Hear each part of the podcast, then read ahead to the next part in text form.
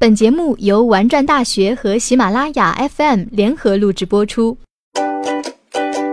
这里有最好玩的资讯、最动人的故事、最实用的知识、最贴近我们的生活。欢迎收听微信公众号“玩转大学”。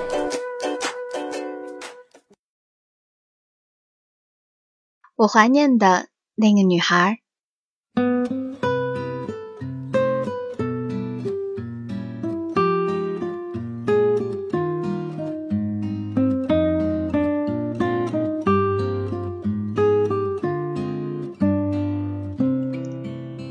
年暑假的时候，小萌放假回家，碰巧呢就遇到了小时候一起玩的小伙伴初一。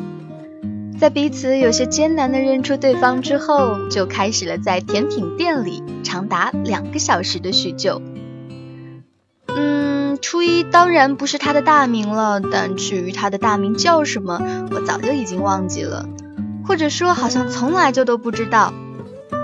我只知道他出生在那一年的大年初一，所以他家里的长辈呢总是初一初一的喊他，喊的久了。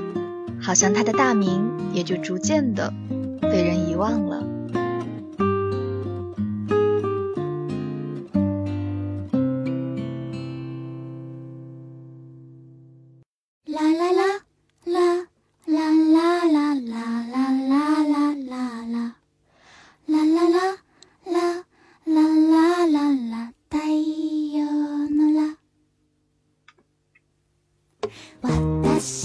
小时候呀，我和初一可以说是患难之交，交情好到什么程度呢？嗯，就是他没写作业被爸妈罚着不准吃饭的时候，我总是会偷偷的从自己家的厨房拿两个馒头给他；而我从家里偷跑出来疯玩的时候，他也总是帮我打掩护，不被爸爸妈妈找到。时间久了，我们俩就成了彼此最好也是唯一的朋友。那个时候还想学着电视剧里的桥段，义结金兰什么的。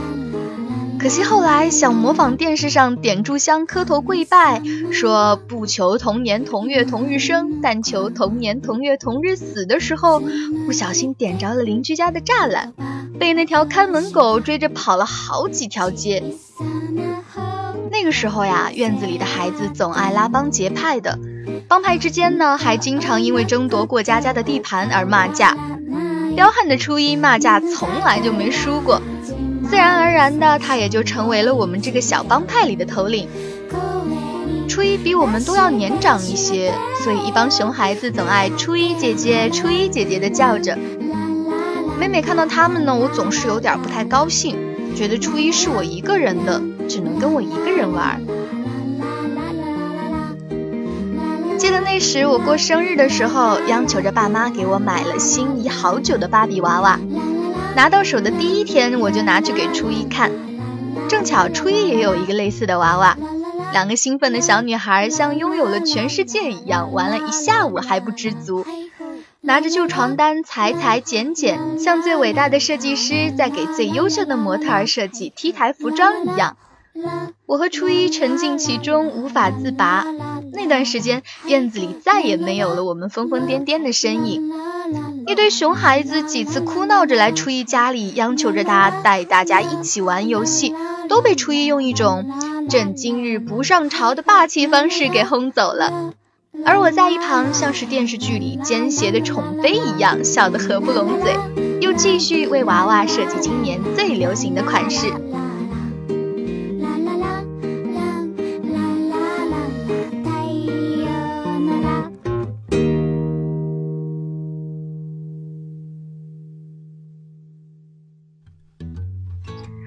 然而，好日子并没有那么长久，因为我的芭比娃娃在一次和表妹的争夺大战中被扯掉了头发。自此以后，我就天天以泪洗面，觉得我的娃娃似乎是被毁了容一样，再也没有以前那么光彩照人了。那些天呀，爸妈不管怎么安慰、威胁、恐吓，甚至提出给我再买一个娃娃都没有用，因为我觉得这个娃娃才是真正属于我的。后来初一上门来找我，拿着他的芭比娃娃来跟我交换。他把他的娃娃一把塞到我手里，说：“我喜欢没有头发的娃娃，一点儿也不像女孩子，像我这种长发飘飘的才像你。我当然不肯了，哭闹着把娃娃还给他，他却把娃娃一扔就走了。临走的时候告诉我说，以后我可能没法跟你一起玩了，我要去上小学了。那时候呀，真是像一对相爱的苦命鸳鸯，被封建家长硬生生的给拆散了。我当时真是痛恨极了那个叫做小学的东西，觉得生活一下子就没有了意义，每天窝在家里吃了睡，睡了吃。后来爸妈实在看不惯我如此颓废的生活，就给我报了一大堆诸如舞蹈班、奥数班的课外培训班。我也自此开始了我一去不回头的学习生涯。之后越长越大，女孩子都开始有了自己的圈子、自己的心事，也不再像小的时候那样疯疯癫癫的。我和初一的联系也就越来越少了，偶尔也只是逢年过节在 QQ 上祝福。虽然还在一个城市，但是却不在一个学校。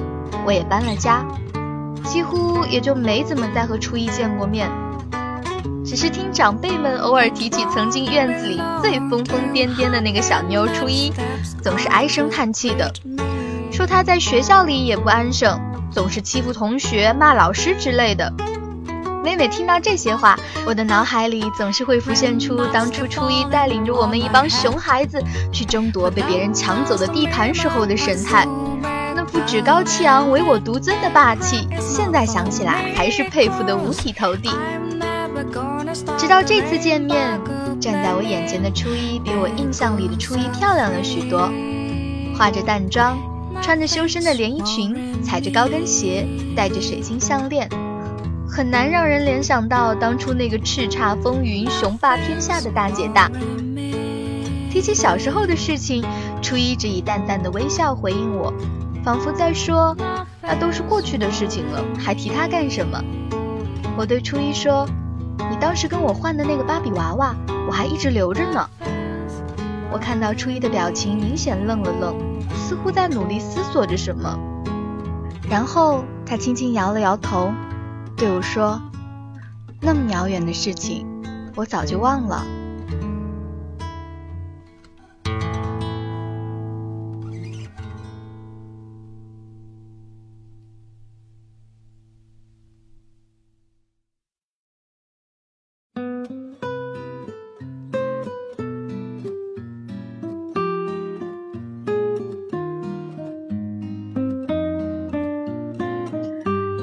对我说他上完高中就没再读下去了，然后开始跟着家里做生意。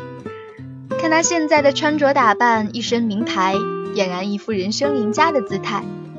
他还朝我晃了晃手中的戒指，说他已经订婚了，应该两年内就会结婚。他千叮咛万嘱咐的留下了我的联系方式，说到时候请我做他的伴娘。初一说这些话的时候，脸上是止不住的幸福，仿佛要溢出来。作为朋友，我真的很替他高兴。可我还是更怀念那个扎着马尾辫、拿着两根棒棒糖，在黄昏的街道上朝我飞奔过来的女孩。